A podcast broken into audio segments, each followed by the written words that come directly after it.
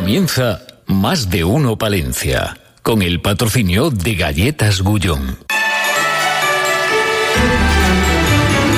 En Galletas Gullón queremos acompañarte en estos momentos tan especiales y llenar tu mesa del mejor sabor e ilusión.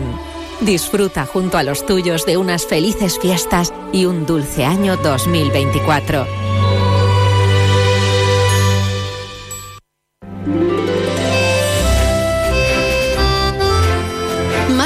Palencia. Ana Herrero.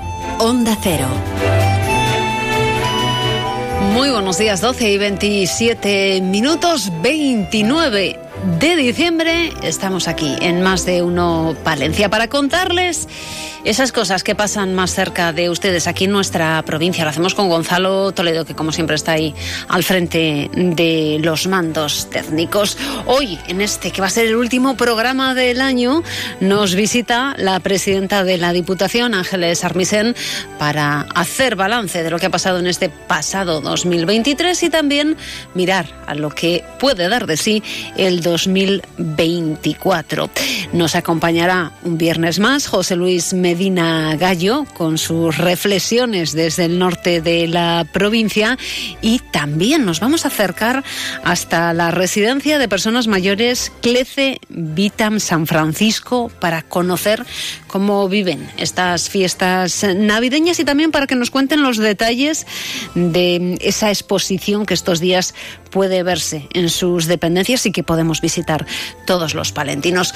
¿Cómo se despide el año en Palencia? Con una prueba deportiva.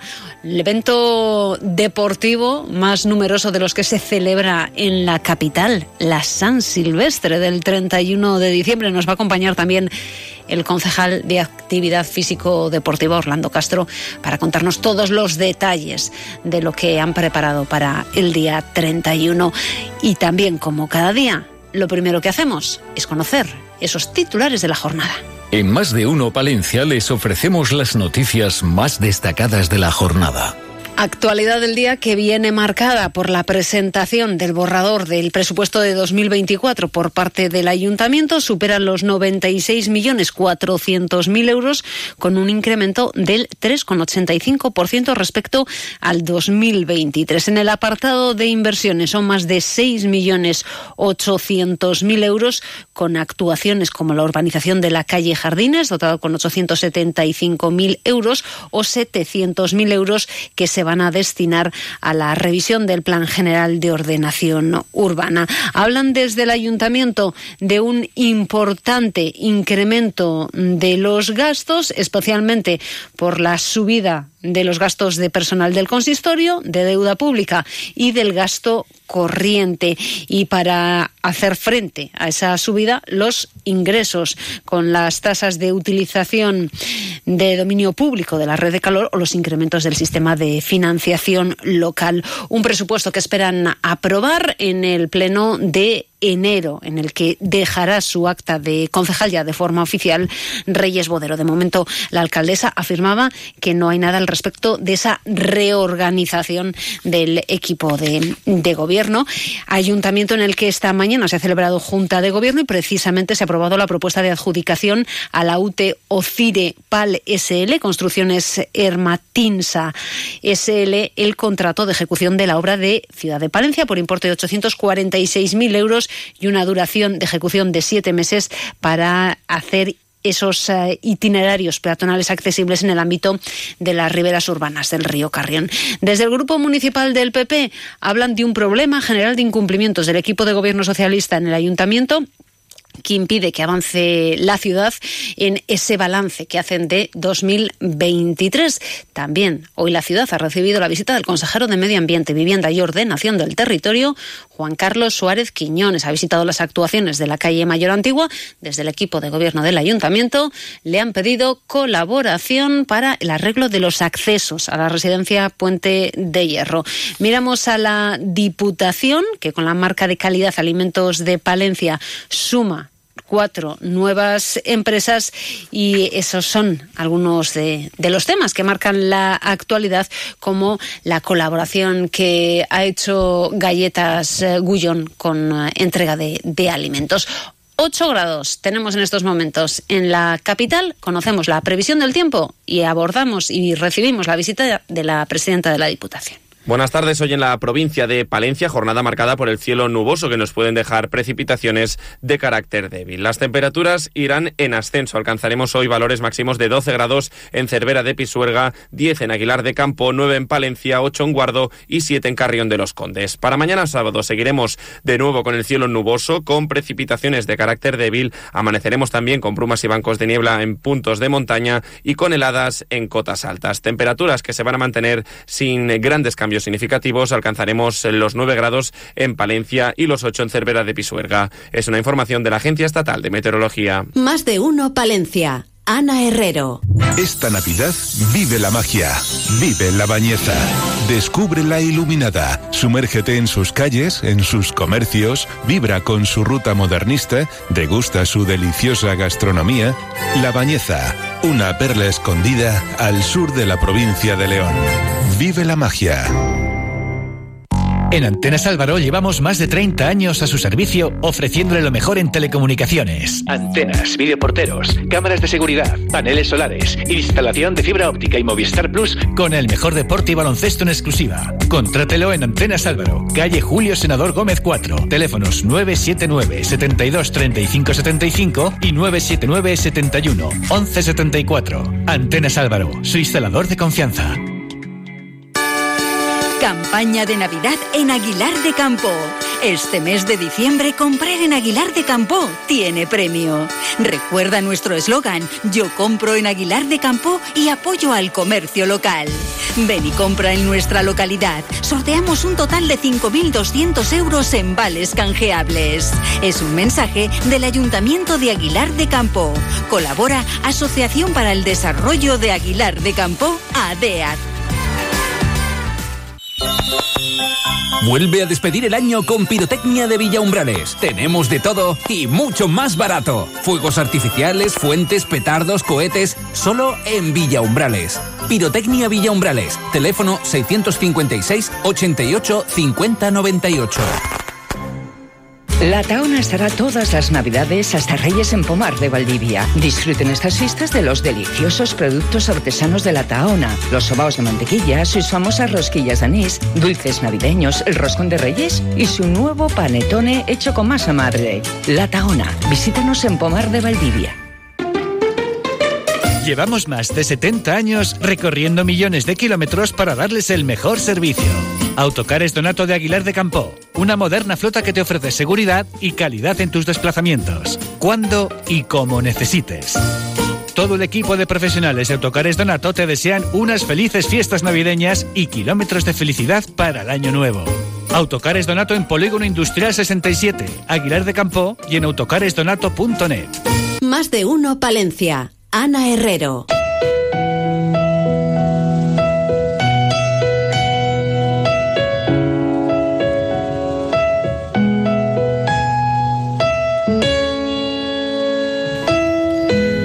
Último programa, último más de uno de este 2023 y arrancamos hoy pues haciendo balance del año y también mirando al futuro, eh, al futuro de la provincia con la presidenta de la Diputación, Ángeles Armisen. Buenos días. Hola, muy buenos días. Que digo yo, último programa del año. Eh, tenemos que mirar a todo lo que ha dado de sí este 2023. En el caso de la, de la Diputación, con esas elecciones eh, que también han afectado al, trabajo diario y, a los proyectos en la institución, pero ¿qué, ¿qué balance hacemos de cómo ha transcurrido el año? Bueno, pues es el último año de una legislatura y llevamos seis meses de, de la nueva, ¿no? Que casi es ese, ese año, ¿no? Para nosotros en las legislaturas no son años naturales, sino que, como bien has dicho, en hemos tenido un proceso electoral. Bueno, pues un año en el que viene, ha venido marcado por ese gran impulso a los fondos europeos en la Diputación Provincial, por el mantenimiento de las inversiones para todos los municipios, eh, sin duda también marcados por nuevos hábitos, incluso de la sociedad, ¿no? después de la pandemia que nos demandan distintos servicios y por algunos proyectos piloto para la igualdad de oportunidades en distintos pueblos, ¿no? Como fue el cine o que probablemente a lo mejor volvemos a él, etcétera, ¿no? Pero con la conciencia de que el medio rural pues sin duda después de la pandemia se ve con otros ojos y que se demandan otros servicios. Pero la Diputación, sobre todo y ante todo, es eh, ese apoyo a los alcaldes y concejales de sus pueblos, que trabajan por sus pueblos, y luego esa igualdad de oportunidades en todo el territorio, en una provincia muy extensa y también muy diversa. Nosotros también tenemos que gestionar la diversidad eh, ¿no? y también las aspiraciones lógicas y legítimas de cada alcalde y también de, la distinta población que en la provincia pues son muy distintos los recursos, las situaciones, etcétera, Ana. Pero yo haría ese balance de optimismo y de valoración del medio rural con una mayor sensibilidad. Y en la Diputación, pues un, grandes proyectos con futuro de inversión eh, también vinculados a los fondos europeos de todo tipo, pero yo diría que el gran salto ahora es el gran importe que, ya estamos gestionando de, los fondos europeos. Después de 365 días, ¿la provincia está mejor que el pasado 31 de diciembre de 2022? ¿O está peor? ¿O está igual? Hombre, si yo pensara que está peor, no me tenía que haber presentado, Ana. Pero bueno, yo creo que está mejor. Las cosas en, en una institución como esta, que además, eh, bueno, pues no solo dependes de ti mismo, ¿no? Dependes también de mucha colaboración institucional, dependes también de los ayuntamientos en algunas cuestiones, ¿no? etcétera. Pero bueno, yo sinceramente, bueno, pues creo que está mejor. Hay eh, mejor transporte que hace unos años, tenemos mejores servicios que hace unos años tenemos, eh, sin lugar a dudas, más inversiones que otros años. Los municipios, bueno, pues tienen centros, eh, edificaciones para reunirse. Hemos hecho inversiones en Telecruz muy importantes, en parques infantiles. Si nos damos una vuelta por la provincia, pues ha habido una remodelación casi absoluta, ¿no? Con mucha mayor eh, seguridad.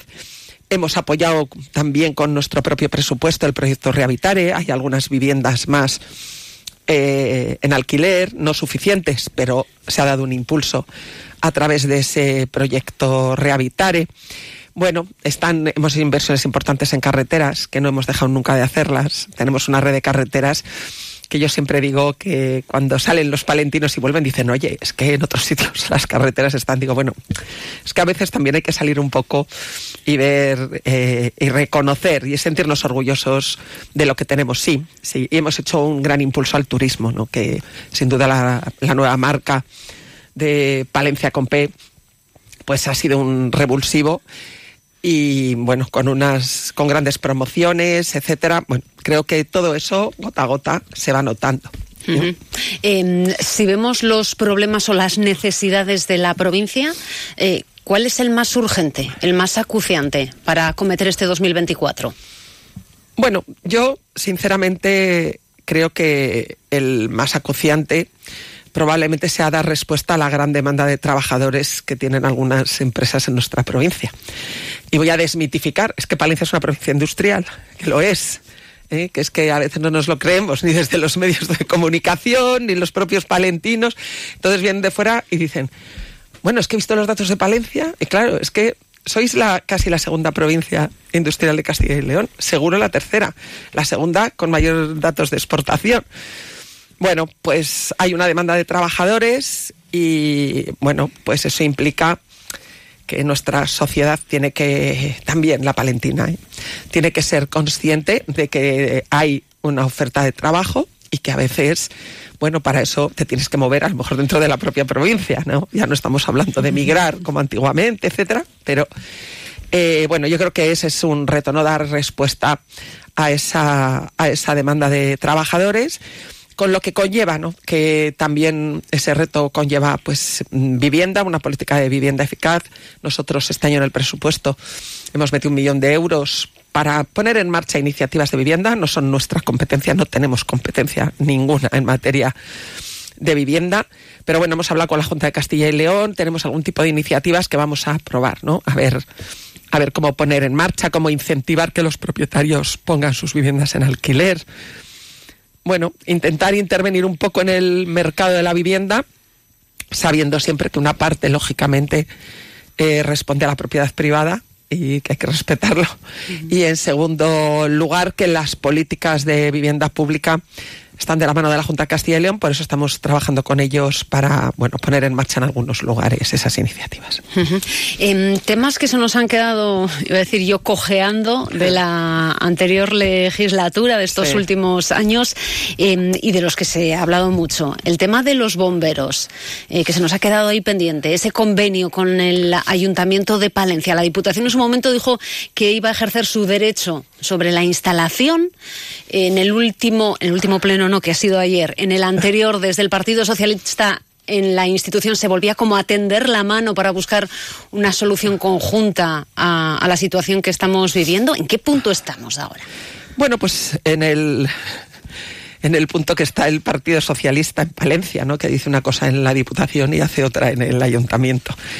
Eh, queda muy bien decir que hay una mano conjunta, pero lo que está claro es que nosotros ya en su momento remitimos el borrador del convenio al ayuntamiento y tuvimos una reunión con la alcaldesa. Tiene una carta mía desde el día que tomé posesión, que fue el tema principal, ¿no? Eh, una carta mía precisamente instando a sentarnos a definir los términos económicos de ese convenio. Y en la reunión lo que se nos dijo es que no, y que no iba a haber convenio y que no había voluntad por parte del ayuntamiento de seguir colaborando ¿no? en, en ese convenio. La verdad es que mm, romper puentes y levantar muros, pues es lo que hemos vivido ¿no? estos últimos meses, porque realmente se hizo una reunión para intentar, lo hizo la alcaldesa, ¿no? Con los alcaldes del Alfoz, sin la Diputación, además, intentar hacer un, servicio conjunto, mejorar, tomar iniciativas conjuntas. Y la primera iniciativa que le han pedido los alcaldes de las FODES es el convenio de bomberos, como es lógico, porque tenemos polígonos industriales. Se prestaba un servicio por parte de los bomberos de la capital en los municipios del Alfoz y lo que se ha hecho es no firmar ese convenio. De hecho, ella primero dijo que era un tema económico, luego ha tenido que rectificar, ¿no? Porque no es un tema económico. Nosotros no nos ha pedido ninguna cantidad y nosotros estamos abiertos, por supuesto, a hablar de términos económicos para ese convenio, porque mucho más caro, pero más caro no para la Diputación, que es que ahí es donde yo creo que el discurso de la alcaldesa se equivoca. Dice es un problema de la Diputación, no, es un problema para los ciudadanos y los empresarios de Palencia. Y es mucho más caro tener que hacer un parque nuevo a 10 kilómetros pero si no se hace ese convenio, la Diputación tiene que dar esa solución y lo hará. Y por otro lado, ya estamos estudiando eh, iniciar las acciones sobre el derecho que tiene la Diputación, porque financió al 100% el Parque de Palencia.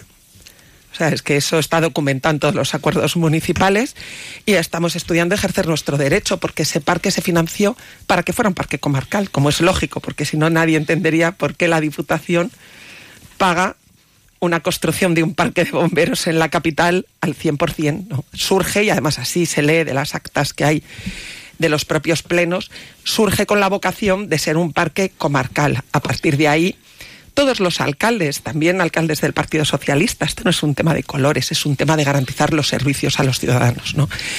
Eh, también en la época de Leodoro Gallego. Luego, puesto que es un parque comarcal, las dos administraciones eh, llegan a un convenio económico para sufragar los gastos, la modernización, etcétera, etcétera. Y así lo hemos venido manteniendo hasta que el ayuntamiento actual, por cierto, igual que hizo Oscar Puente en Valladolid, eh, pues ha hecho lo mismo, ¿no? Que es la no colaboración con, con las administraciones. Bueno, no sé, yo creo que eso los ciudadanos lo entienden mal, ¿no? Tener que duplicar los servicios cuando las administraciones podemos colaborar. Pero claro, nosotros tenemos esos derechos, están documentados y, oye, no sé qué pasará, pero nuestra obligación, lógicamente, es intentar defender eh, las inversiones que ha hecho la Diputación e intentar no duplicar de ninguna manera las inversiones en 10 kilómetros. En Valladolid ha pasado y la Diputación al final ha tenido que hacer un parque en Arroyo de la Encomienda cuando el parque de Valladolid está al lado de Zaratán. O sea, que es que son dos parques que están, eh, vamos, que prestan o podrían prestar casi eh, un servicio no idéntico, pero vamos, con un convenio, como, como vinieron haciendo hasta ese momento en que el alcalde de Valladolid anterior, Oscar Puente, pues hizo lo mismo, ¿no? Eh, creo que eso no ayuda a que los ciudadanos piensen que estamos pensando en, en una gestión eficiente ¿no? y en garantizar los servicios.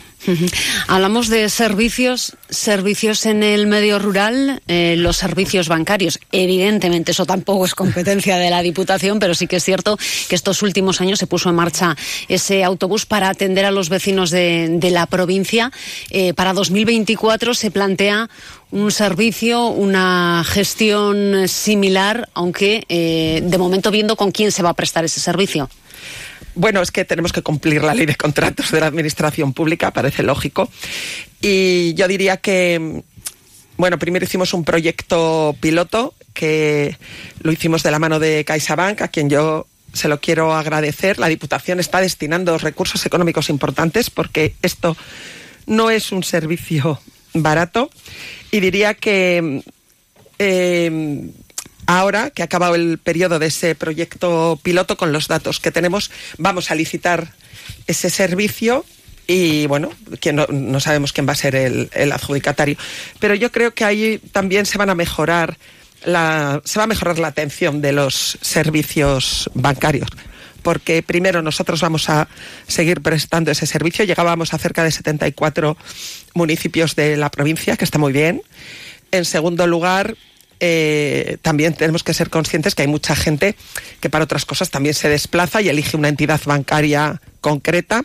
Nuestro autobús eh, da servicio para cualquier entidad bancaria del usuario, puede sacar dinero, tenga la tarjeta o trabaje con el banco que sea. Y ahora en esa licitación, como digo, lo haremos y hay entidades nuevas también que están abriendo, que tienen esa vocación de cooperativa rural y que van ya han abierto oficinas en nuestra provincia y tienen la voluntad, por lo menos así nos lo han trasladado, de abrir más oficinas. Luego, yo espero y deseo que en ese sector, bueno, pues que hay una parte que ha optado casi exclusivamente por la tecnología, pero hay también otras entidades bancarias que ya tienen claro que van a apostar por la atención presencial que se ha abandonado por otros bancos, ¿no? Por otras entidades. Hablábamos o hablaba antes de, turismo, de esa nueva campaña que iniciaba este año la Diputación. Yo quiero presentar, eh, preguntarle por cuestiones concretas. Lo voy a hacer diferentes dotaciones. Se presentó un proyecto para la reforma eh, de la Villa Romana de la Tejada. ¿En qué punto está? Vamos a volver a hablar de esa necesidad de un hotel, sobre todo en la zona norte, que, atienda la necesidad de la llegada de, visitantes. No es competencia de la Diputación, pero seguimos insistiendo en que, es, en que es una infraestructura necesaria y el Castillo de Monzón hay dotación en el presupuesto para esta infraestructura también. Bueno, el proyecto de la Tejada eh, no solo es un proyecto de Diputación, sino que es redactado por los servicios técnicos eh, de Diputación. Entonces, mm, vamos, lo tenemos claro. Lo hemos presentado a la convocatoria del 2% cultural y todavía no se ha resuelto y no sabemos si hemos sido beneficiarios de esa ayuda. Tenemos que esperar y tenemos que ver, es un proyecto de una inversión muy importante, más de 4 millones de euros. Y realmente tenemos que saber que bueno, que cuando se resuelva, que es de competencia estatal esta ayuda, pues mm, tendremos más información sobre si lo vamos a poder acometer o no, no.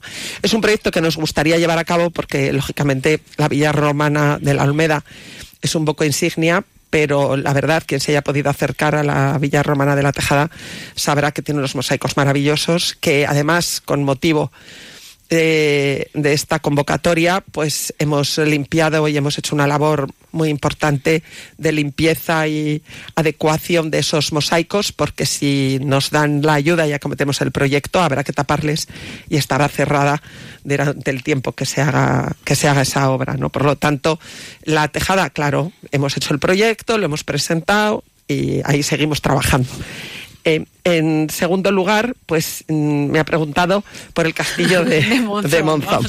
Vale, hemos acabado la rehabilitación de la Torre del Homenaje, no sé si la ha visto, pero si ha tenido la oportunidad de acercarse, pues habrá visto que ha supuesto un cambio muy importante, no solo en la accesibilidad, sino en la estética y en la adecuación eh, de la torre.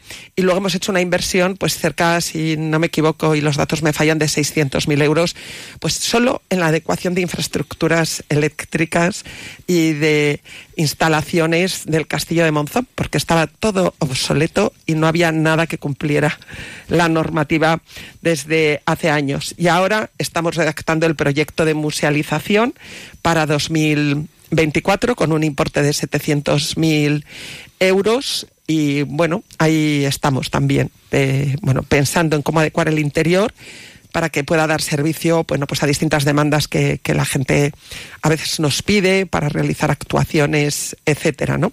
Pero bueno, nosotros seguimos invirtiendo en el Castillo de Monzón y lo vamos a seguir haciendo. ¿Qué sería lo ideal? Pues que hubiera una iniciativa privada para ese uso, ¿no? Pero bueno, mientras tanto, nosotros lo estamos acondicionando para que si hay alguien que tiene ese proyecto, llegue, por lo menos tenga luz, ¿no?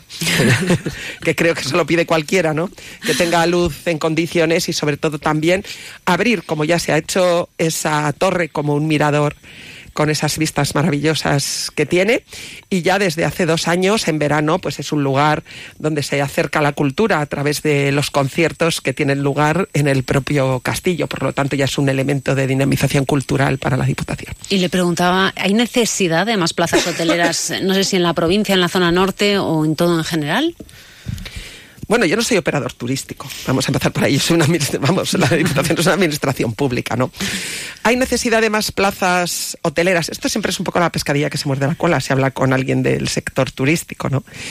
Eh, vamos a ver. Eh, a veces decimos no vienen más turistas porque no hay más plazas hoteleras o no hay más plazas hoteleras porque no, hay turistas, ¿no? Eh, quiero decir, el sector siempre habla en esos términos. Si a mí me preguntara, yo le diría que sí y que realmente quien ha cometido las iniciativas en los últimos años, por lo menos en los que yo estoy en la Diputación, pues han sido las iniciativas que se han llevado a cabo con calidad, han sido iniciativas de éxito, porque yo he visto cómo se ampliaba algún hotel, como ha sido el de Mave, cómo se ha hecho, construido un hotel nuevo en Aguilar, que no sé si le conoce, pero hay un hotel eh, absolutamente nuevo que ha sido en los últimos tres años, si no me equivoco, y tiene eh, éxito y ocupación absolutamente. Yo creo que las iniciativas que se han puesto en marcha tienen éxito. En Fromista hay hoteles nuevos que tienen éxito, todo lo que está vinculado al camino. Yo creo que quien de manera profesional y quien lo ha hecho bien, le va bien. Y eso pasa en Palencia Capital, pasa en el medio rural, pasa en el sector turismo y pasa en el sector de los viajes, en cualquier sector. ¿Hacen falta más plazas hoteleras? Yo creo que hace falta que la gente crea más que, Palencia eh, es un destino turístico en el que merece la pena invertir como operador privado. ¿eh? lo que eh, hablas con los empresarios de hostelería y en estos momentos no se quejan de que no vaya gente y que no tengan actividad. Tienen un problema que dice que no encuentran personal para dar a veces todo el servicio. En el norte, ahora mismo ya, desde hace un mes, hay establecimientos que cierran hasta marzo. Quiero decir que en época más alta o más elevada demanda perfectamente pueden realizar su actividad económica menos cuatro meses al año que cierran. ¿eh? Y no cierran porque no vaya gente, sino porque realmente creen que, bueno, que no les merece la pena porque el sector más, digamos, la época más alta de su actividad pues es a partir de, de, marzo. O sea, mm, creo que si hubiera más plazas, más plazas de calidad, más operadores turísticos, ahora mismo está súper de moda toda la actividad vinculada a la naturaleza el turismo de naturaleza. O sea, lo vemos todos los que vamos. Creo que Palencia es un destino de calidad en montaña, por supuesto. ¿eh? Y luego tenemos pues elementos como el Camino de Santiago, Campos del Renacimiento, ese turismo vinculado al arte y al patrimonio, que vuelvo a lo mismo, los hoteles que lo hacen bien, Hay hoteles emblemáticos aquí que creo que están en pueblos que todo el mundo les conoce por su restaurante. Y no voy a citar uno muy emblemático, muy cerca del pueblo hoy de, de Ana Herrero. Ahí lo dejamos. Nos vamos a quedar con ese mensaje. Eh, Palencia como destino turístico de calidad y como provincia también Lo de, es, lo de es, calidad. Ángeles, muchas gracias. Que terminemos bien el año y que lo comencemos muchísimo mejor. Pues muchísimas gracias. Y yo quiero lanzar el mensaje. También hay que hacer turismo en la provincia. Que hay muchas cosas que no conocemos y que merece la pena que las contemos también. Gracias.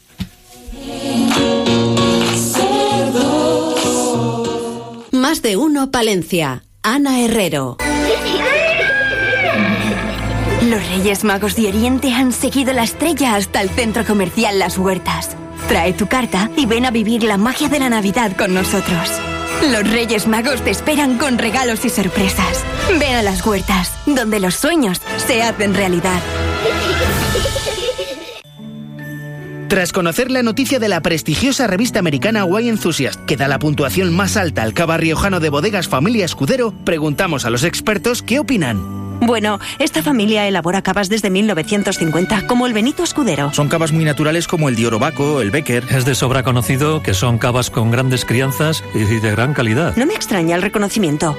Yo los bebo a menudo. Me encantan. Está claro que Benito Escudero, Becker y Dioro Baco son los grandes cavas de La Rioja. Distribuidor para Palencia, Palenzuela.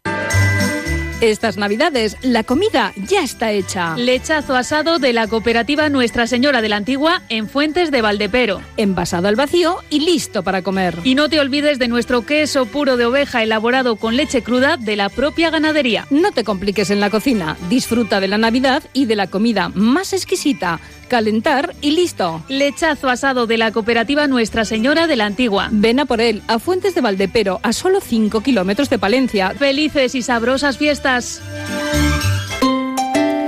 Este otoño-invierno queremos entrar en tus planes. Hotel Posada Restaurante Santa María La Real de Aguilar de Campo. Vente un fin de semana, unos días, escapada cultural, disfruta de la montaña. Vente los sábados o domingos a comer nuestro tan solicitado menú de cocido o menú degustación palentino con cordero, trucha y mucho más. Y también ve pensando en tus comidas y cenas de Navidad o en nuestro fantástico especial fin de año. Queremos que disfrutes. Hotel Posada Restaurante Santa María La Real en Aguilar de Campo. Parte de tus planes. Reservas en el 979 1220 00 979 1220 00. En Navidad te mereces elegir. Por eso ven a Gadis y compra como a ti te gusta. El lechazo entero o medios con cabeza o asadura a 17 euros con 40 céntimos el kilo. Y el langostino crudo y cocido grande a 8 euros con 90 céntimos el kilo. Estas navidades te mereces elegir. Felices fiestas. Y recuerda, este 31 de diciembre abren todos los Gadis de 9 y media a 15 horas. Gadis. Más de uno Palencia. Ana Herrero. Onda Cero. Y después de este amplio repaso con la presidenta de la Diputación de lo que ha pasado en 2023 y de algunos de los proyectos o cuestiones pendientes para este 2024, lo que hacemos es mirar a la actualidad nacional e internacional. Regresamos en cinco minutos para seguir mirando, en este caso, a nuestra provincia.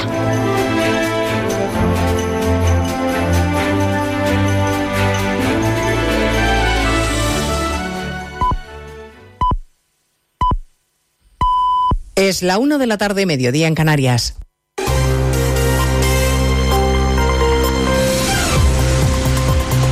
Noticias en Onda Cero.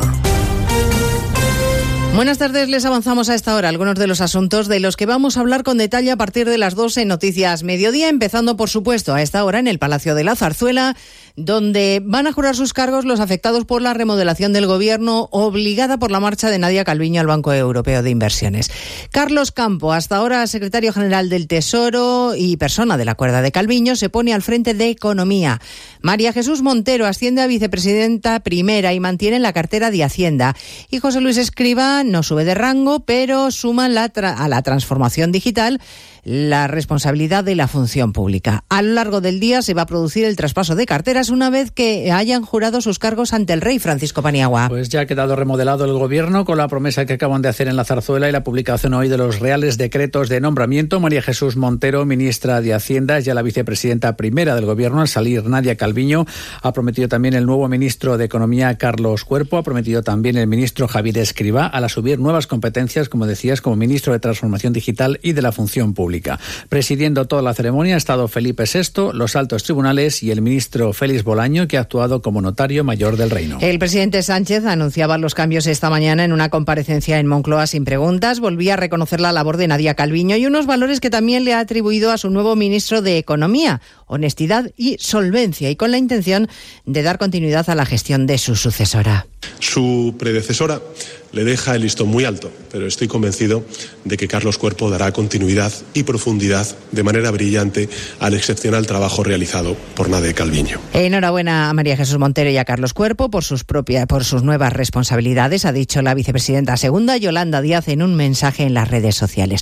Para el Partido Popular la remodelación es simbólica, en particular el ascenso de Montero, porque entienden que el verdadero vicepresidente primero, aunque no se siente en el Consejo de Ministros, es Puigdemont desde Suiza. En el gobierno andaluz no ha caído bien que María Jesús Montero vaya a ser la segunda persona con más fuerza en Moncloa y lo explicaba así el consejero de presidencia, Antonio Sanz. Toda la etapa esta de ministra de Hacienda de María Jesús Montero está significando una etapa de traición y de castigo a Andalucía. Ya la señora Montero no defiende lo que defendía aquí. Aquí defendía 4.000 millones de euros para compensar de la infrafinanciación a Andalucía. Ahora ya lo rechaza. Ha abandonado la, la piel andaluza y se ha dedicado a defender a Bildu, a defender la amnistía y a defender los privilegios con.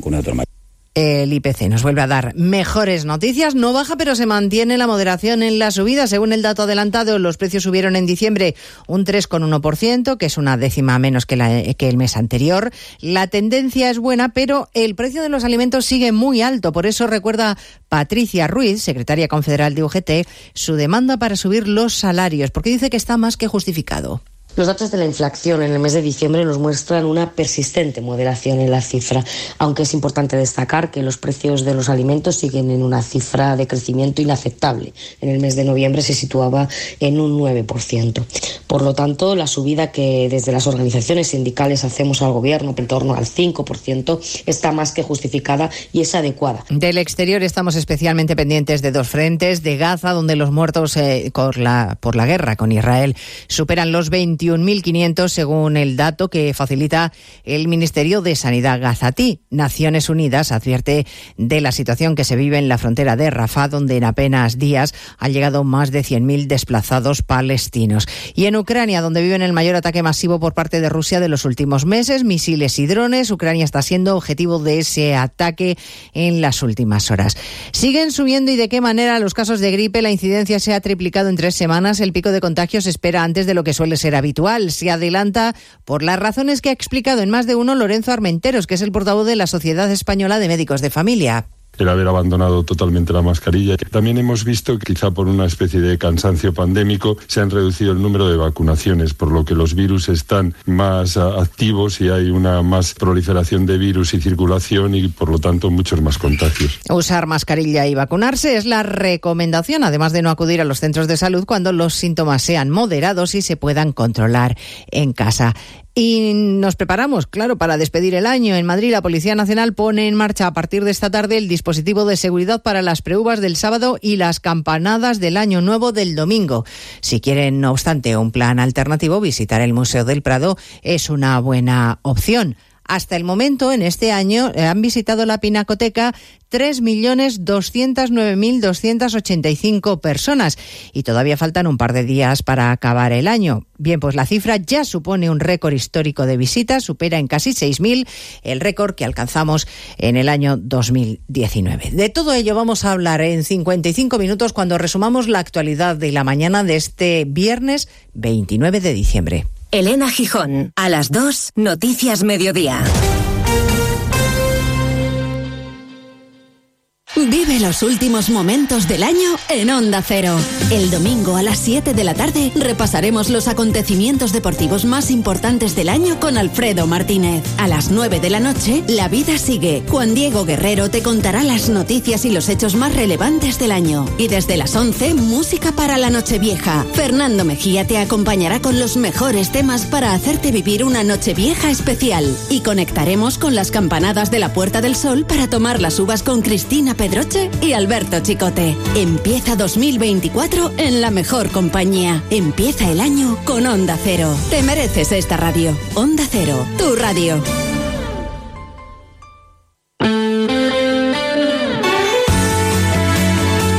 Onda Cero Palencia, 103.5, Guardo, 106.2 y Aguilar de Campo, 101.2 FM. Más de uno Palencia. Ana Herrero. Onda Cero. Una y seis minutos, volvemos aquí en Más de Uno, Valencia. Más de uno Palencia. Ana Herrero. Remate fin de año. Operación ahorro en Rapimueble. Cheslong ahora 299 euros. Dormitorio juvenil 399 euros. Aprovecha chollos como estos en Rapimueble, líder del mercado en precios, calidad y garantía. Más de 200 tiendas en toda España y en rapimueble.com. ¿Crees que hay vida inteligente en el espacio? ¿Ocultará la NASA información? Encuentra las pruebas de esta conspiración en el Escape Room de Becerril de Campos y trae ayudantes. Los necesitarás. Una actividad diferente, emocionante y divertida para estas Navidades. Consulta horarios y toda la información en la web escaperoombecerril.com. 30 años de desarrollo rural en la montaña palentina.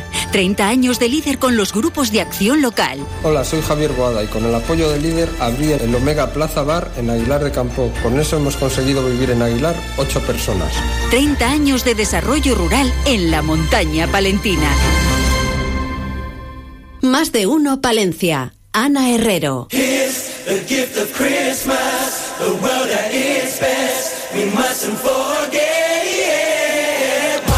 Y lo tenemos apuntado en nuestra agenda, esa San Silvestre Palentina que vuelve a celebrarse un año más con éxito de participación. Hablamos con el concejal de Actividad Físico Deportiva, Orlando Castro. Muy buenos días.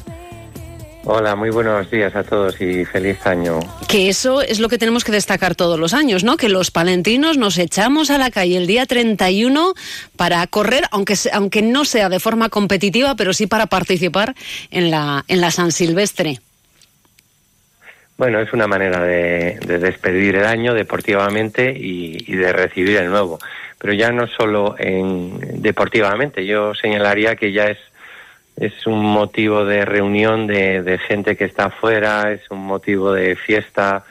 Yo creo que es, es un motivo para estar todos centrados en este acontecimiento porque es el, es el mayor acontecimiento deportivo de, la ciudad de Palencia, donde se reúnen en torno a unas 6.000 personas. O sea, no hay un evento de estas características. Así que yo creo que tenemos que apoyar y tenemos que salir o, o a participar o a animar y invito a todos los que estén escuchando el programa que, que el día 31 se acerquen por las calles de Palencia. Uh -huh. eh, ¿Cómo va el tema de las inscripciones a día de hoy?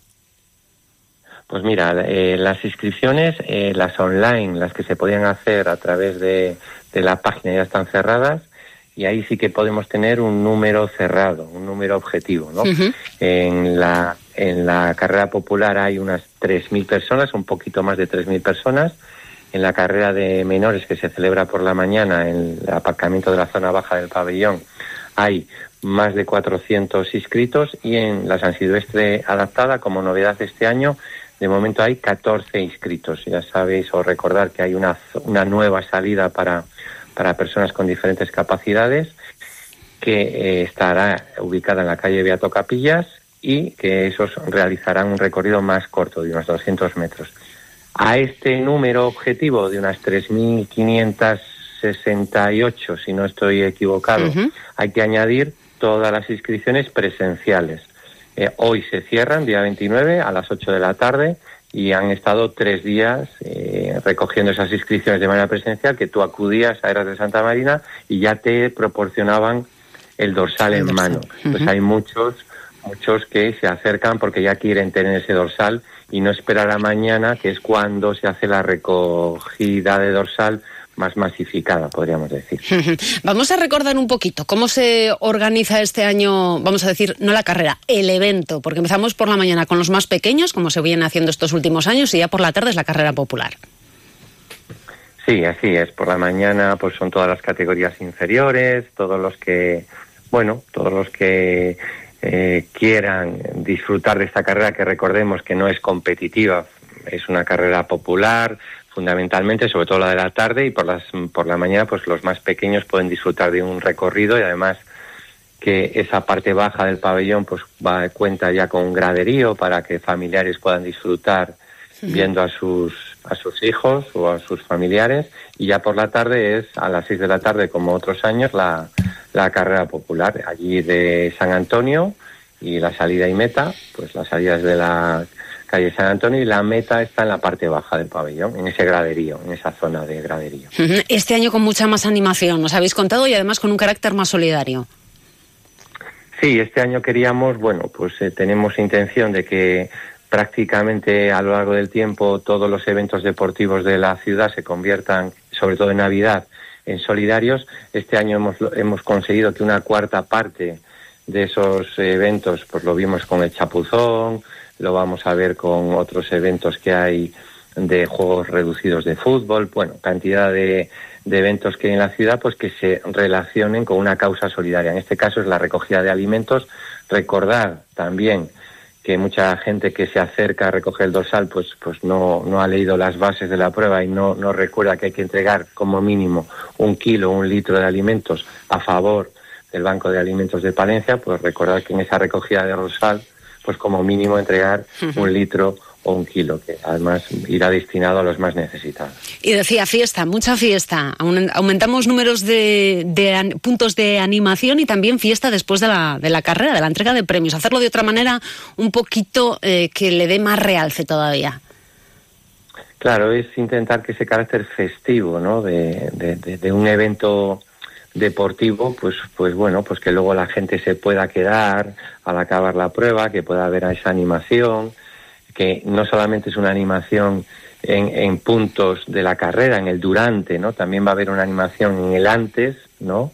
Y intentamos que también el después, por eso hemos habilitado una zona de cafetería o bar en, en las mismas pistas de atletismo, como, como sea como se ha conseguido otras veces con algún partido de baloncesto del Thunder, pues en la misma zona de las pistas de tenis, habilitar una zona para que, bueno, pues te puedas tomar algo y la espera sea más llevadera para los familiares para los que acaben la prueba pues puedan disfrutar de un momento un poco así distendido.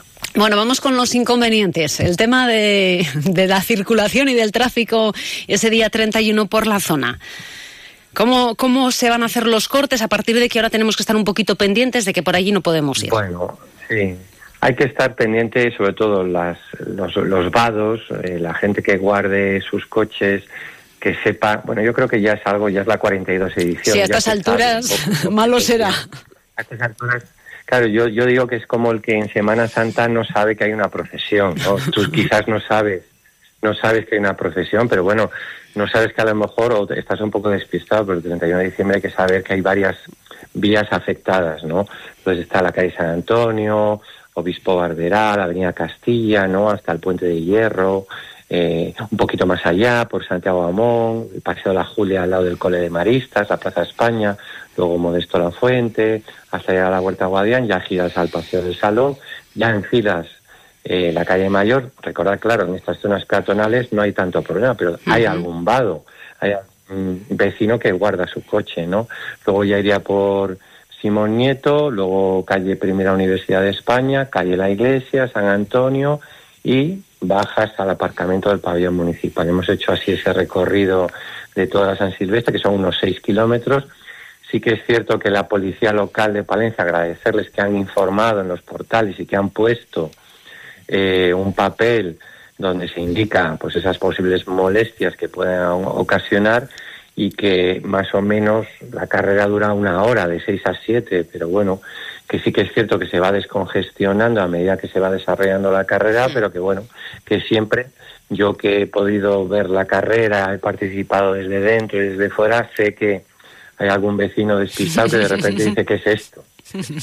Pero bueno, hay que tener en cuenta que se puede provocar alguna urgencia en un momento dado. Entonces, bueno, pues un poco de paciencia y bueno, pues no siempre hay 6.000 personas haciendo algo todos a la vez en Palencia, ¿no? Entonces eso hay que, hay que, hay que facilitar, ¿no? Todos en la medida de lo posible. Bueno, pues a facilitar ese, ese trabajo que se está haciendo desde el ayuntamiento y también que van a llevar a cabo desde Policía Local y sobre todo a disfrutar los que participan en la carrera y también los que vamos a ir a verlo.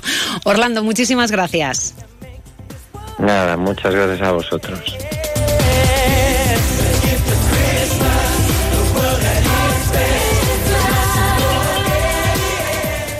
Más de uno, Palencia. Ana Herrero. A ver si lo entiendo bien. Tú ibas a por pan y vuelves con un coche. Ibas a por pan, pero has vuelto con un Skoda. Y del pan, ni rastro. Este diciembre continúan los Skoda Days con precios aún más irresistibles y además con cuatro años de mantenimiento para vehículos en stock. Infórmate en skoda.es. Skoda Autofam, concesionario oficial Skoda en Palencia, calle Andalucía 31.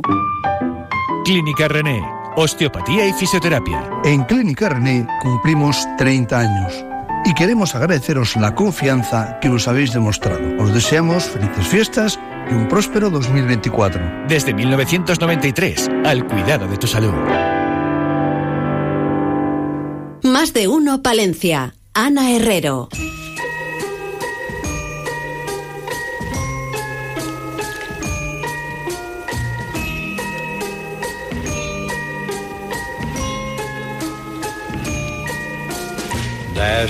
Y si nos lo permiten, hoy una de nuestras paradas va a ser en Clece Vitam San Francisco, la residencia para personas mayores. Hoy charlamos con su directora, Patricia Nieto. Buenos días.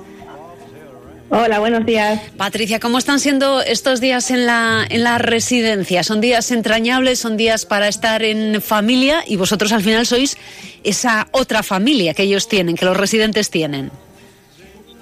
Así es, sí, hemos preparado muchísimas actividades para hacer junto con las familias y usuarios y también eh, hemos intentado que los usuarios que se queden con nosotros a pasar las Navidades, bien porque la familia vive lejos o bien porque deciden quedarse con nosotros, pues intentar hacer lo más familiar posible la estancia. Por ejemplo, vamos a ponernos en la jornada de, del domingo, en ese cierre de año con las campanadas, con el 31 de diciembre. ¿Cómo es un poquito una jornada como esa en la residencia? Bueno, pues hemos intentado eh, pedir opinión a los usuarios, a ver cómo lo pasaban en casa, cómo lo celebraban y junto con el equipo de gerocultoras, técnicos y yo personalmente, pues vamos a ir al centro, vamos a cantar las campanadas para los usuarios que, que quieran antes irse a la cama y para los usuarios que quieran quedarse eh, pues hasta el final de la noche, pues hemos preparado un cotillón, pues con un poquito también de champán para los que quieran eh, pues tomarse algo junto con nosotros y bueno, pues un poquito, un, otro ambiente festivo. Eh, y yo no sé si Patricia sí sabe un poquito qué menú van a tener para, para despedir el año, ¿o no? Pues sí, pues sí, mira, eh, normalmente lo ponemos eh, así un poquito más decorado y especial en la zona donde ellos ven el menú diario y la verdad es que eh, ya contando con los menús que hemos preparado para Nochebuena y Navidad, el menú de Nochevieja sí que cambia un poquito y no sé si lo puedo decir, pero... Venga, que no nos van a escuchar, que no nos van a escuchar. Sí, van a tener un menú muy, muy especial. Van a tener una crema de marisco, unos langostinos, eh, luego de plato principal bacalao con tomate, que les encanta, las uvas de la suerte y vamos a poner todas las mesas con surtido de dulces y polvorones. Y luego pues puedan tomar sidra, vino, agua y champán. Bueno, que lo van a celebrar por todo lo alto también en, en la residencia. Y Patricia, una de las actividades eh, que tenéis estos, eh, estos días, una de las eh, propuestas, además culturales, que hacéis estos días es junto con el grupo Tieldon. Cuéntanos. Así es, bueno, pues hemos recibido eh, a cinco artistas palentinas, cinco mujeres palentinas, eh, y hemos eh, decorado pues algunos espacios del centro con sus obras.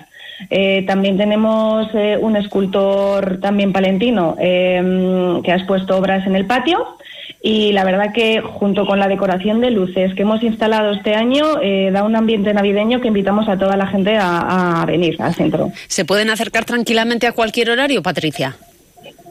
No, hay un horario establecido. Eh, por las mañanas, para no interrumpir la vida diaria de, de los usuarios, eh, está abierto de 1 a 3 y luego por la tarde de 7 a 9 y media. Eh, o sea que unís este año un poquito la Navidad con el mundo de la cultura, además con los artistas de, de nuestra tierra. ¿Los residentes les está gustando la, la exposición? ¿Han estado viendo ya todo lo que habéis colocado y ubicado por las distintas estancias para echarle un ojo? Sí, sí, les está gustando y además invitan a muchos amigos y familiares y ellos mismos les hacen el tour por, por el centro para enseñarles las obras. Así que, bueno, la verdad que sí, sí que nos está gustando mucho este, este proyecto. Bueno, pues que también hemos querido acercarnos hoy a la, a la residencia de personas mayores eh, Clece Vitam San Francisco para ver cómo están viviendo estas fechas eh, entrañables también para ellos y para sus residentes. Patricia Nieto, directora, muchísimas gracias y que terminéis Gracias bien el año y lo comencéis mejor. Igualmente, muchas gracias a vosotros.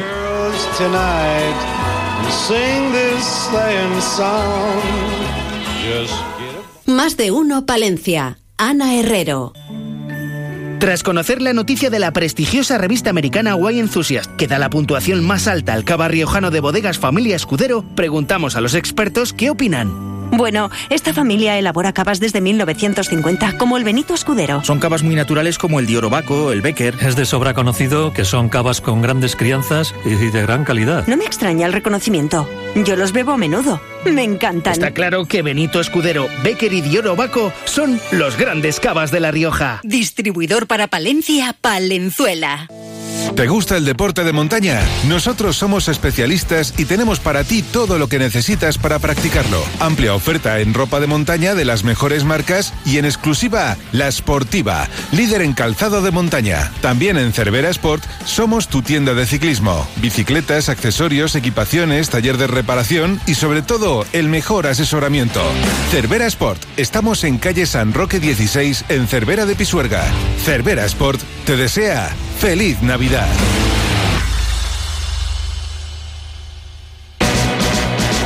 Estas navidades, Aguilar te envuelve. Te envuelve para que vuelvas, disfrutando y apoyando al comercio, la hostelería, los servicios e industria de la localidad, porque son nuestros vecinos, porque juntos hacemos desarrollo rural, porque ofrecen productos de calidad, porque generamos empleo y riqueza. Tú importas más. Está abierto. Entra, es tu turno. Aguilar te envuelve estas navidades. Compra en Aguilar de Campo. Es una campaña de ADEAC, Asociación para el Desarrollo de Aguilar de Campo. Colaboran Diputación de Palencia y Ayuntamiento de Aguilar de Campo. Más de uno Palencia. Ana Herrero.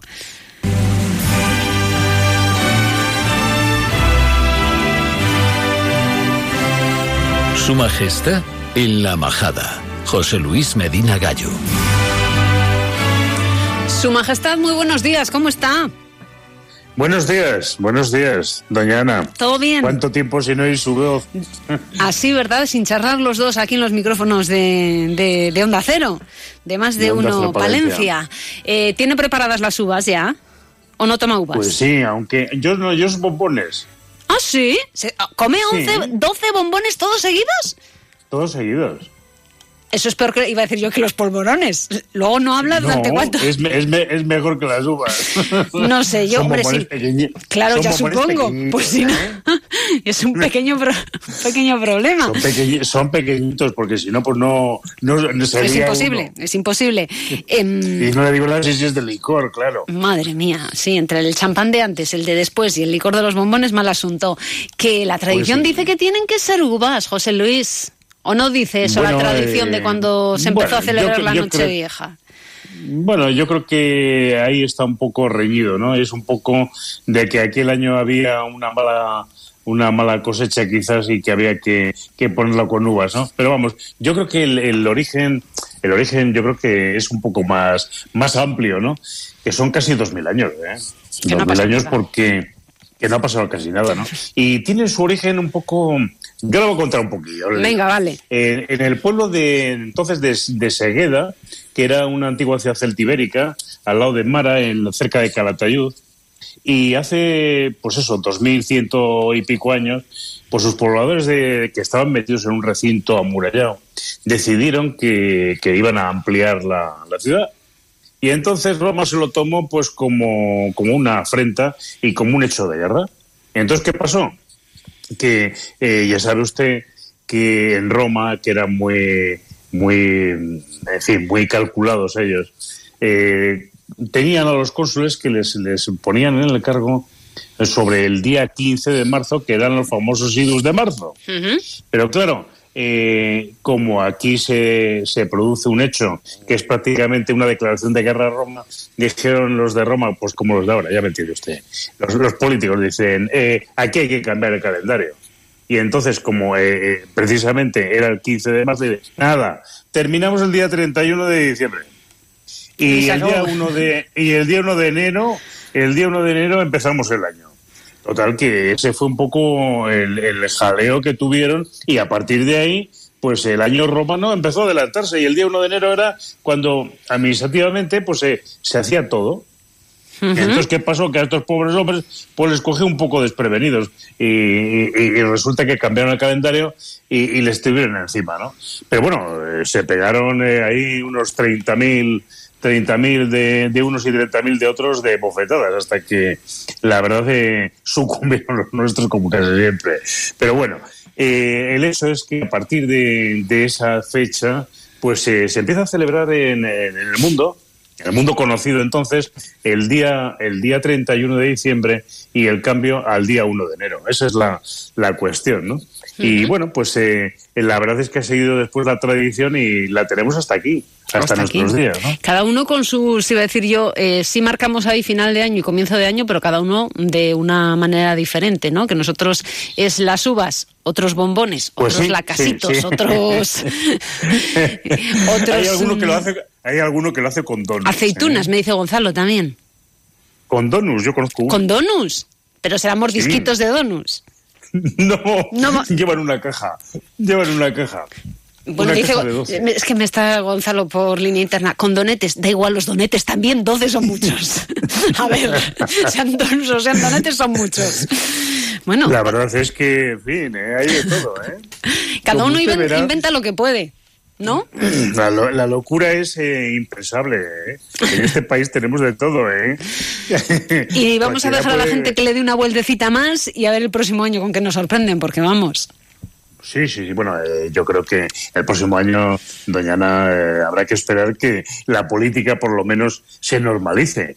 No sé si de una forma o de otra, pero que se normalice. De alguna forma, ¿no? que se normalice y que, y, sinceramente, como decía el, el presidente del Consejo del Poder Judicial, que nos dejen en paz.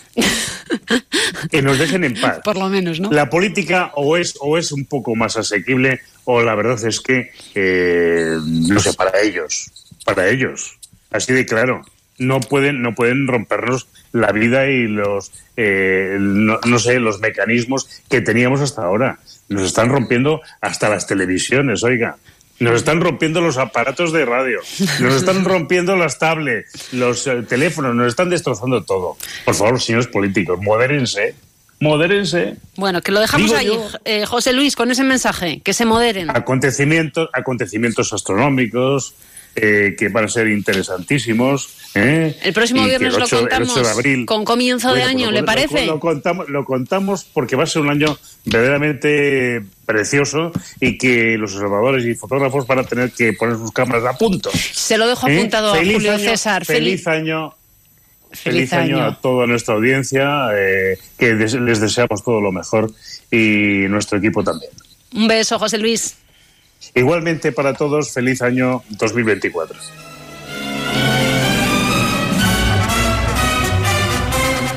Más de uno Palencia. Ana Herrero. Tus mejores regalos esta Navidad en Danisa Euronics. Los mejores especialistas en electrodomésticos y electrónica para el hogar. Televisores, smartphones, aspiradores, freidoras de aire. La magia de la Navidad en Danisa Euronics, calle Levante 33. Danisa Euronics, no dejes de creer. Esta Navidad el mejor regalo eres tú. ¿Aún no has probado el roscón de Reyes 100% artesano de la Tahona? Visítanos en la Tahona en Pomar de Valdivia y reserva el tuyo relleno de nata, crema, Nutella, trufa, pistacho, cabello de ángel o personalizado, con dos rellenos diferentes. Esta Navidad, ven a recoger tu roscón de Reyes a la Tahona en Pomar de Valdivia. En 800 metros, lance la tela de araña y gire a la derecha. En la rotonda, haga un triple tirabuzón por encima del rascacielos y habrá llegado a su destino. Ahora SEAT también te lleva a Manhattan, a Libertalia o donde tú quieras. Estrena con SEAT Flex y llévate una PlayStation 5 de regalo. Haz caso a tu amigo y vecino. SEAT. Collado SEAT. Calle Andalucía. El Vial. Más de uno, Palencia. Ana Herrero. 1 y 31 minutos. Cerramos este último más de uno Palencia del año 2023 en el que les hemos contado muchas historias. Entre otras, recordamos esta. Hay árboles diferentes, especiales, árboles perfectos o ejemplares imperfectamente bellos, árboles cuyas formas, tamaño, edad y belleza les convierten en extraordinarios, árboles únicos. En Palencia no llegan a la decena. Se encuentran registrados como árboles singulares en el catálogo de la Consejería de Medio Ambiente de la Junta de Castilla y León. El decano del Colegio de Ingenieros de Montes de la comunidad, Asier Sai, subraya que se trata de especímenes vegetales de especial relevancia y que son parte importante del patrimonio natural, por lo que es primordial preservarlos. Existe un decreto actualmente, el decreto 63 de 2003, que regula el catálogo de especímenes vegetales de singular relevancia en Castilla y León y establece unas medidas de protección para, para estos árboles. Son árboles muy grandes, con una edad muy avanzada, que destacan respecto al resto, pero también implica normalmente un interés cultural o paisajístico o histórico, algo que les diferencia del resto del arbolado. En Palencia, el árbol por excelencia es la encina, una especie fuerte que se adapta al sol pero que puede resistir las bajas temperaturas de la meseta castellana. De tronco robusto y ancho, con hojas de un verde apagado, pueden llegar a vivir más de mil años, lo que las convierte en testigos de la historia, en mayúsculas y de mil pequeñas historias que han ocurrido a su alrededor. Una belleza y una grandeza que cautivó, entre otros, al poeta sevillano Antonio Machado, que no dudó en plasmar esta fascinación en sus versos. Brotas derecha o torcida, con esa humildad que cede solo a la ley de la vida, que es vivir como se puede. El campo mismo se hizo árbol en ti, parda encina, ya bajo el sol que calcina. Una de esas encinas centenarias podría ser el nuevo ejemplar que incluya el catálogo de árboles singulares de Castilla y León en su próxima revisión. En este caso nos encontramos con una encina de gran tamaño que tiene dos metros y medio de perímetro. Es un árbol que está en, un buen estado sanitario además y bueno pues que tiene una forma muy característica de la, de la encina, ¿no? que no esa forma globosa para abarcar toda la luz posible. Destaca su tamaño y destaca también pues esa copa que ofrece una zona de sombra que es donde dicen que Guiomar escribía las cartas a Machado y que le da esa particularidad también especial a este árbol, ¿no? Esa parte cultural o histórica que le diferencia del resto. Es la encina reina del Carrascal, como la llamaba Pilar de Valderrama, la Guiomar de Antonio Machado.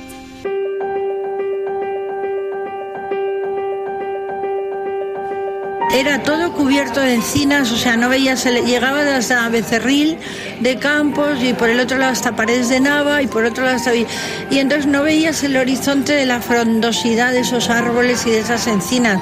Eran tan frondosas que cada una tenía un nombre, la, encina del francés, porque había una historia de amor, de la guerra de los carlistas, que un, francés se refugió ahí con su amada debajo de una encina y gracias a la frondosidad no le encontraron. Alicia Viladomat recuerda así las encinas que poblaban la finca del Carrascal.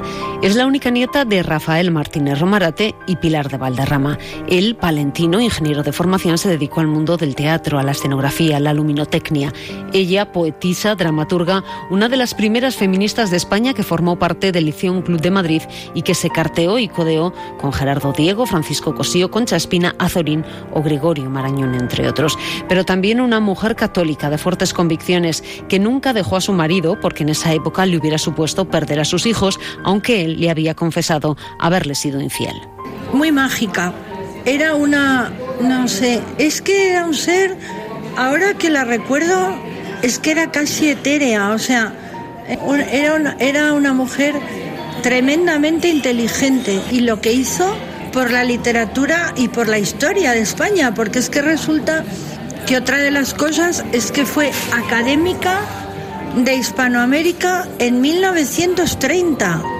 Si no fue la primera, debió ser la segunda. Pero imagínense en esa época, en 1930, una mujer académica de Hispanoamérica. Pilar de Valderrama y Antonio Machado se encontraron en Segovia en 1928. Durante casi ocho años mantuvieron una relación de la que, salvo algunas personas cercanas, nadie supo nada hasta 11 años después de que falleciera el poeta. Una relación diferente, especial, de pocos encuentros, todos parece que en lugares públicos, platónica, y en la que la poesía y la pena, él todavía añorando a Leonor, su primera esposa, y ella desencantada de su matrimonio, les unieron. Compartía mucho con Machado ese sentimiento de, de la pérdida, de la, de la soledad.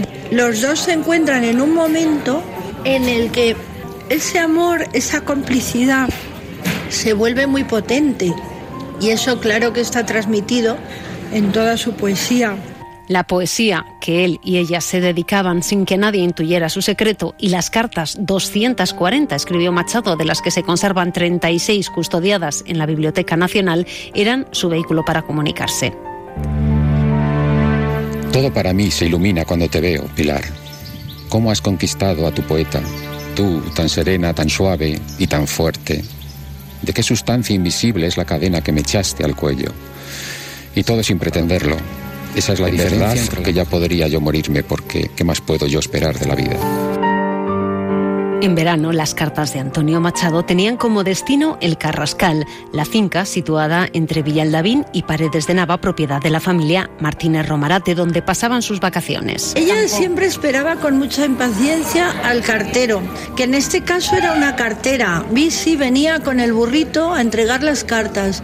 Eh, ella se dedicaba sobre todo a escribir y a leer, se pasaba las mañanas enteras sentada debajo de la encina con las piernas tapadas para que no les picaran los, los bichos, porque había muchas avispas. Meses de calor, paseos a la sombra de las encinas y de disfrutar de las estrellas en las noches despejadas del verano palentino. Y allí, bajo una encina, la encina reina, Pilar de Valderrama leía y escribía cartas y poemas que las reencontraban con Antonio Machado. Bajo su sombra se reunía toda la familia, también María Soledad, cuñada de Pilar, y su marido, el escultor Victorio Macho. El artista también encontraba su inspiración en esos campos y allí dibujó los bocetos de uno de sus Cristos. Dicen que el de la iglesia de Corrales de Buelna, aunque otros se aventuran a apuntar que podrían ser los del Cristo del Lotero. Fueron años que quedarían en el recuerdo de Pilar. Luego llegaría la guerra civil, la familia se trasladó a Portugal y la correspondencia dejó de llegar. Con ello, la relación con Antonio Machado se diluyó.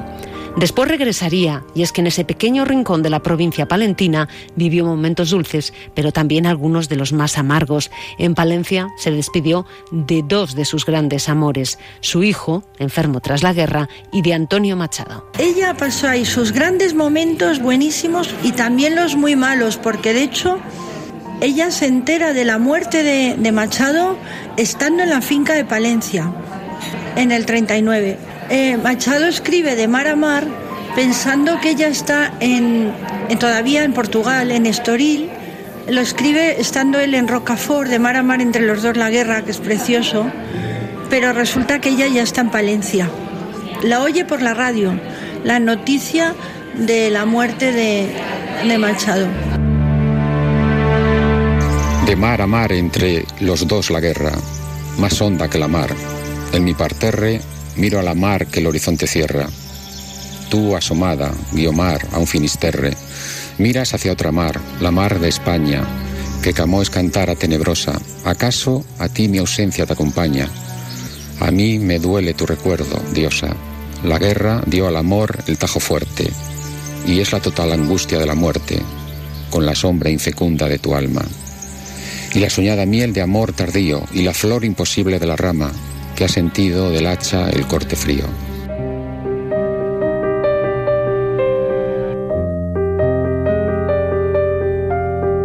Unos versos que plasman que Antonio Machado nunca se olvidó de Pilar de Valderrama, ni siquiera cuando la guerra lo separó. El autor de Campos de Castilla, dramaturgo, narrador y poeta emblemático de la generación del 98, utilizó sus poemas para mantenerse unido a su musa. Enrique Baltanás, una de las autoridades en Machado, biógrafo y profesor de literatura en la Universidad de Sevilla, habla de él como de un poeta auténtico. Antonio Machado tiene indudablemente poemas muy buenos, muy buenos, de alta calidad y, y, como mejor se puede definir es como un gran poeta español, como un poeta auténtico.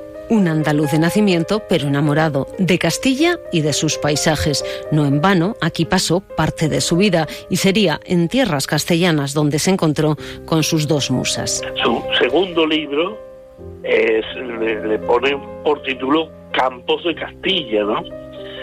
Y él indudablemente nos ha dejado una imagen mmm, de Castilla muy nítida, muy precisa y que es quizá la que mucha gente tiene hoy.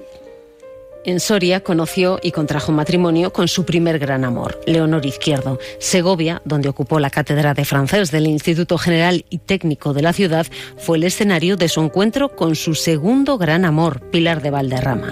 Era más conservadora porque era católica, ortodoxa, mientras que Machado era un hombre cristiano, indudablemente, pero un cristiano sin iglesia. Eso vamos, lo separó porque Pilar Valderrama tenía unas convicciones, estaba casada, tenía hijos, y entonces una mujer no se concebía que, que se divorciase, porque entonces perdía todo. Y por eso eso pues no pudo llegar a ningún término. Pero no cabe duda de que fueron dos personas que se amaron, que se estimaron y que tuvieron desde luego una relación muy especial. A Leonor le dedicaría versos en Campos de Castilla, a Pilar de Valderrama sus canciones a Guiomar. Ese fue el nombre elegido por Machado para referirse a ella y enmascarar su identidad. Durante años se pensó que Guiomar no era más que una licencia literaria inventada por el poeta para dedicar sus versos de amor y desconsuelo.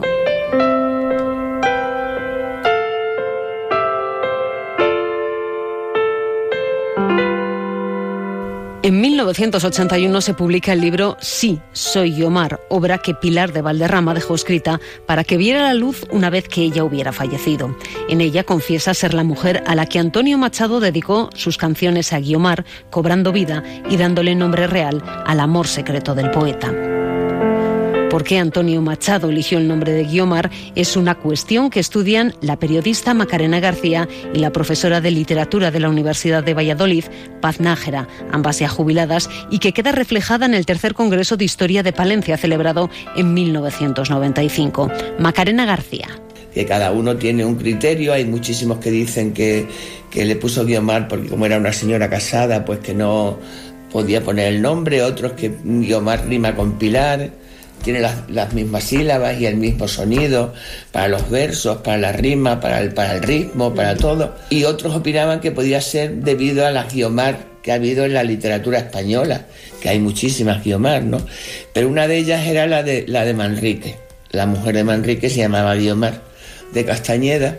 El trabajo de recopilación de información desarrollado por Paz Nájera confirma la admiración que tanto Machado como Pilar de Valderrama profesaban al poeta. Son los dos unos en, enamorados de Manrique, los dos lo citan muchísimo.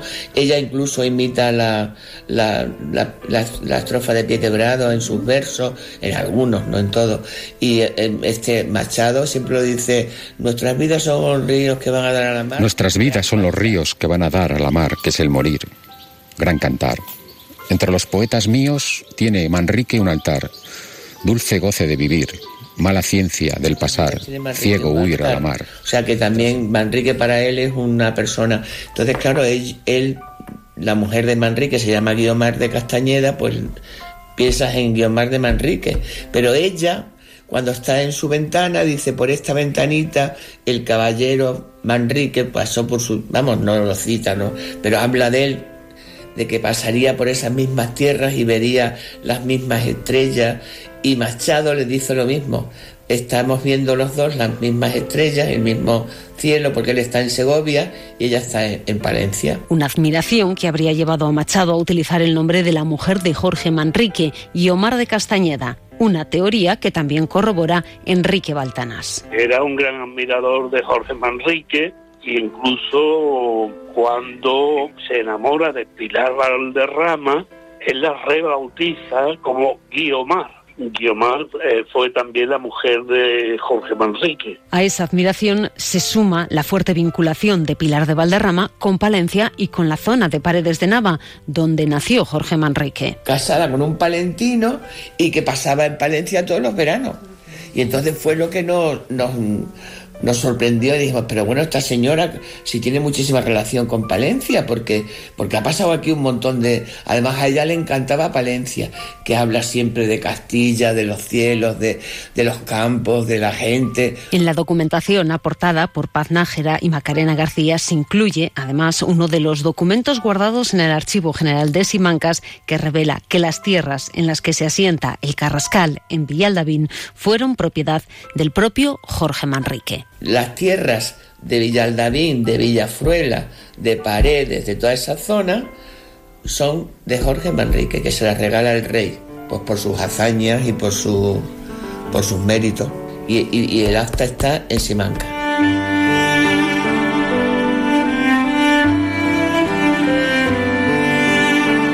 Aunque no olvidemos que la protagonista de esta historia es una encina, la encina reina del Carrascal, esa gran encina que podría contar la historia que se escondía en los versos de Antonio Machado y en las cartas de Pilar de Valderrama. Siempre firme, siempre igual, impasible, casta y buena, oh tú robusta y serena, eterna encina rural. Y como si de un lugar mágico de la literatura se tratase, el Carrascal se convierte en el marco de esta historia, tierras que pudieron ser el escenario de los paseos de Guiomar de Castañeda, mujer de Jorge Manrique, y que lo fueron casi cinco siglos después de la Guiomar de Machado, Pilar de Valderrama.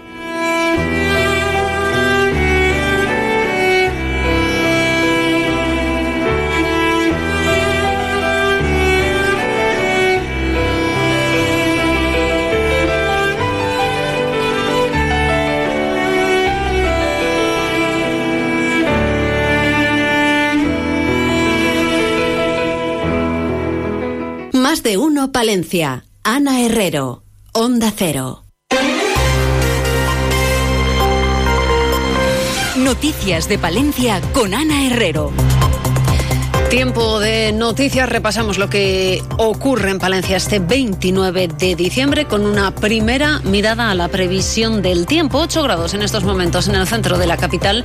Desde la Agencia Estatal de Meteorología nos cuentan cómo va a ser a lo largo de las próximas horas. Buenas tardes. Buenas tardes. Hoy en la provincia de Palencia, jornada marcada por el cielo nuboso que nos pueden dejar precipitaciones de carácter débil. Las temperaturas irán en ascenso. Alcanzaremos hoy valores máximos de 12 grados en Cervera de Pisuerga, 10 en Aguilar de Campo, 9 en Palencia, 8 en Guardo y 7 en Carrión de los Condes. Para mañana sábado seguiremos de nuevo con el cielo nuboso, con precipitaciones de carácter débil. Amaneceremos también con brumas y bancos de niebla en puntos de montaña y con heladas en cotas altas. Temperaturas que se van a mantener sin grandes cambios significativos. Alcanzaremos los 9 grados en Palencia y los 8 en Cervera de Pisuerga. Es una información de la Agencia Estatal de Meteorología.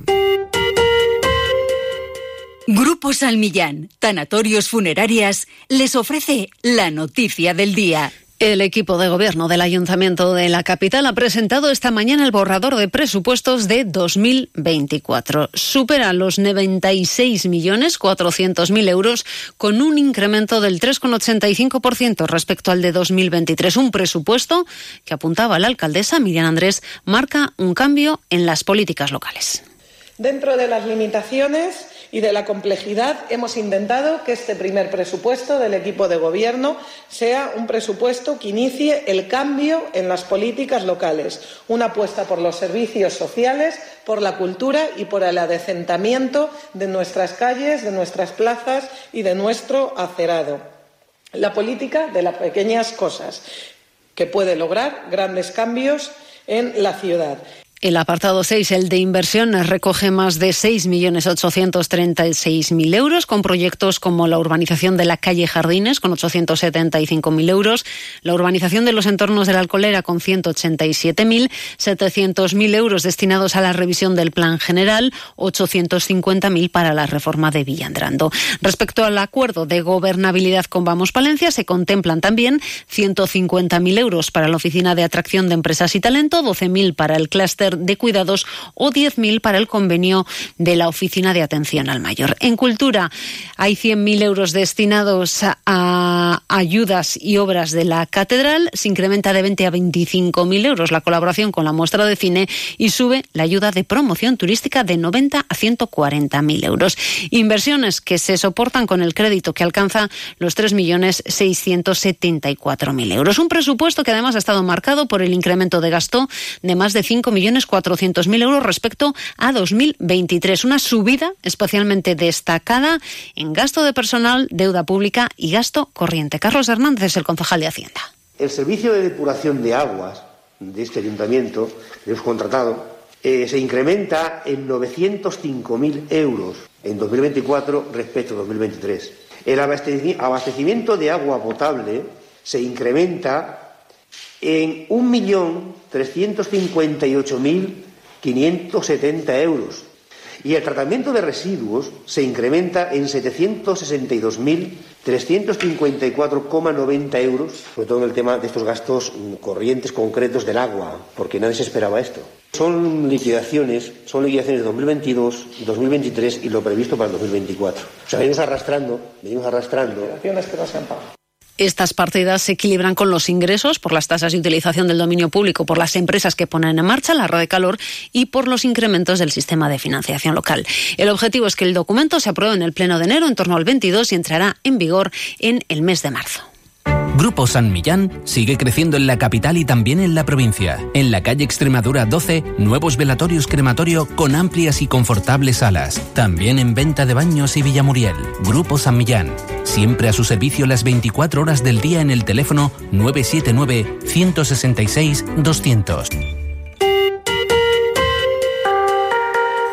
Por cierto, que se ha celebrado Junta de Gobierno local en el Ayuntamiento que ha aprobado la propuesta de adjudicación a la UTE Ocirepal SL y Construcciones Hermatinsa SL del contrato de ejecución de la obra de itinerario peatonal accesible en el ámbito de las riberas urbanas del río Carrión de la ciudad por importe de más de 846.000 euros y una duración de ejecución de siete meses. Y hoy el equipo de gobierno del ayuntamiento también ha pedido a la Junta colaboración para el arreglo de los accesos a la residencia Puente de Hierro, aprovechando la visita del consejero de Medio Ambiente, Vivienda y Ordenación del Territorio, Juan Carlos Suárez Quiñones, han solicitado que se estudie esa mejora. Así lo trasladaba el concejal de Urbanismo, Álvaro Bilbao. Hay personas que tienen un grado 3 de discapacidad con difícil movilidad.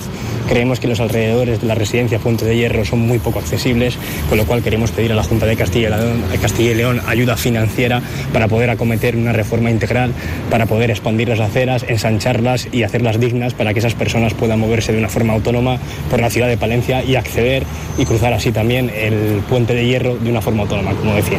Suárez Quiñones que visitaba las actuaciones que se han llevado a cabo en la calle Mayor Antigua y que también apuntaba que a principios de 2024 se van a licitar las obras de las 50 viviendas para jóvenes previstas en la capital. La licencia de obras que está recientemente solicitada, eh, pues sea concedida por parte del Ayuntamiento en los primeros meses del año 2024. Licitaremos esas obras con una inversión de 6,6 millones de euros, que no es una inversión pequeña eh, para esas viviendas que, bueno, yo creo que son importantes para fijar población, para que nuestros jóvenes tengan acceso a la vivienda vía alquiler bonificado. Precisamente el Grupo Municipal Popular en el consistorio hace hoy balance de esos seis primeros meses del gobierno del PSOE y hablan de un problema general de incumplimientos, los que repasa el portavoz del PP, Víctor Torres. Los primeros días dijeron que iban a empezar con la creación de una oficina de atracción de inversiones. A día de hoy no conocemos nada. Tenían el compromiso de la integración del patronato de deportes en el ayuntamiento en diciembre del 23. Han tenido que prorrogarlo otro año. Prometieron que iban a desarrollar con fondos DUSI, seguramente, una playa fluvial urbana junto a la zona de Eras de Santa Marina, su gran proyecto estrella de la campaña. No conocemos nada. Nos prometieron, y prometieron a la ciudadanía, agilizar el departamento de urbanismo. Una y 55 minutos. Miramos ya la Diputación que incrementa en cuatro nuevas empresas la marca de calidad alimentos de Palencia. La Taona Cántabra de Pomar de Valdivia, Legumbres Puebla Luis de la Serna, Yogures Valsolana de Cervera de Pisuerga y Pistachos Muñoz de Cisneros se unen a la familia de productos. Tras estas últimas incorporaciones, el sello del Club de Calidad cuenta con 166 empresas y 682 productos. Y además suben también los datos de la tienda online. Las ventas superan el 32% respecto a los del año anterior, con 213 pedidos de 135 referencias distintas. Y dentro de la agenda, recordarles que mañana tiene lugar la presentación del libro Los Contemplativos de Pablo Dors dentro del ciclo de varia literatura organizado por la Diputación, una presentación que comenzará a las 12 en el Salón de Actos del Palacio Provincial con entrada libre y la posterior firma de ejemplares. Además, la presentación correrá a cargo del escritor Julio Vaquero. Destacamos también que entra en vigor el aumento de la ayuda por nacimiento y adopción de hijos en Barruelo de Santullán. Las familias van a recibir hasta 1.000 euros, 500 del ayuntamiento y la misma cantidad se optan a la subvención de la Diputación de Palencia. Y miramos a Galletas Gullón, que dona más de 86.000 kilos de producto a entidades sociales en 2023. Dentro de ese compromiso con mejorar el bienestar de las personas vulnerables, la galletera ha multiplicado por tres las donaciones realizadas el año anterior.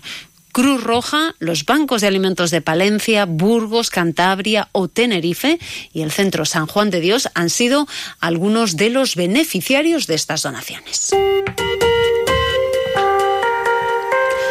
Una y 57 minutos. Miramos también al mundo del deporte, todo preparado ya para que este domingo se celebre una nueva edición de la San Silvestre en la capital. El concejal de Actividad Físico-Deportiva, Orlando Castro, nos acompañaba hoy en Más de Uno Palencia, recordando que esta es una carrera para disfrutar y compartir con familia y amigos. En esta ocasión, señalaba, y al coincidir con domingo, las inscripciones presenciales se están viendo que son casi más numerosas que en ediciones anteriores. Es una manera de, despedir el año deportivamente y, de recibir el nuevo. Pero ya no solo en, deportivamente, yo señalaría que ya es es un motivo de reunión de, de, gente que está afuera, es un motivo de fiesta. Yo creo que es es un motivo para estar todos centrados en este acontecimiento porque es el, es el mayor acontecimiento deportivo de, la ciudad de Palencia, donde se reúnen en torno a unas 6.000 personas. Les recordamos que por la mañana en los entornos del pabellón municipal tendrá lugar las carreras infantiles y desde las 6 de la tarde esa prueba popular. Todo ello va a suponer, lógicamente, cortes de circulación en algunas calles ese día. Así, a partir de las 3 se llevará a cabo el corte del tráfico rodado en la calle San Antonio, en el tramo más próximo al cruce con la avenida Simón Nieto. Y a partir de las 6, con un tiempo de duración estimado de una hora, se dará la salida a la prueba larga y se verán afectadas las calles por las que esta discurre. Y un día antes, Thunder Palencia juega el que es el último partido del año para los nuestros.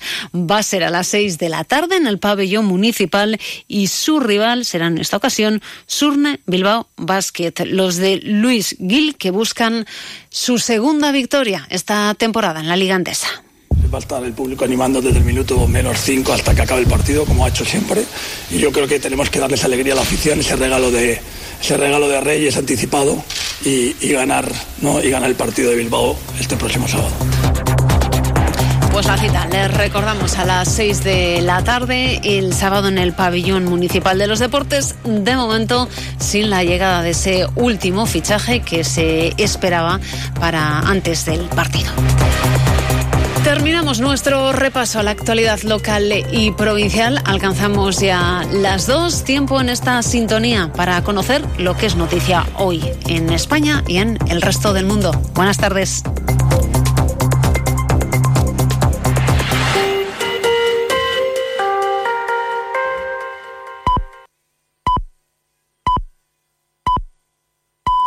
Son las dos de la tarde.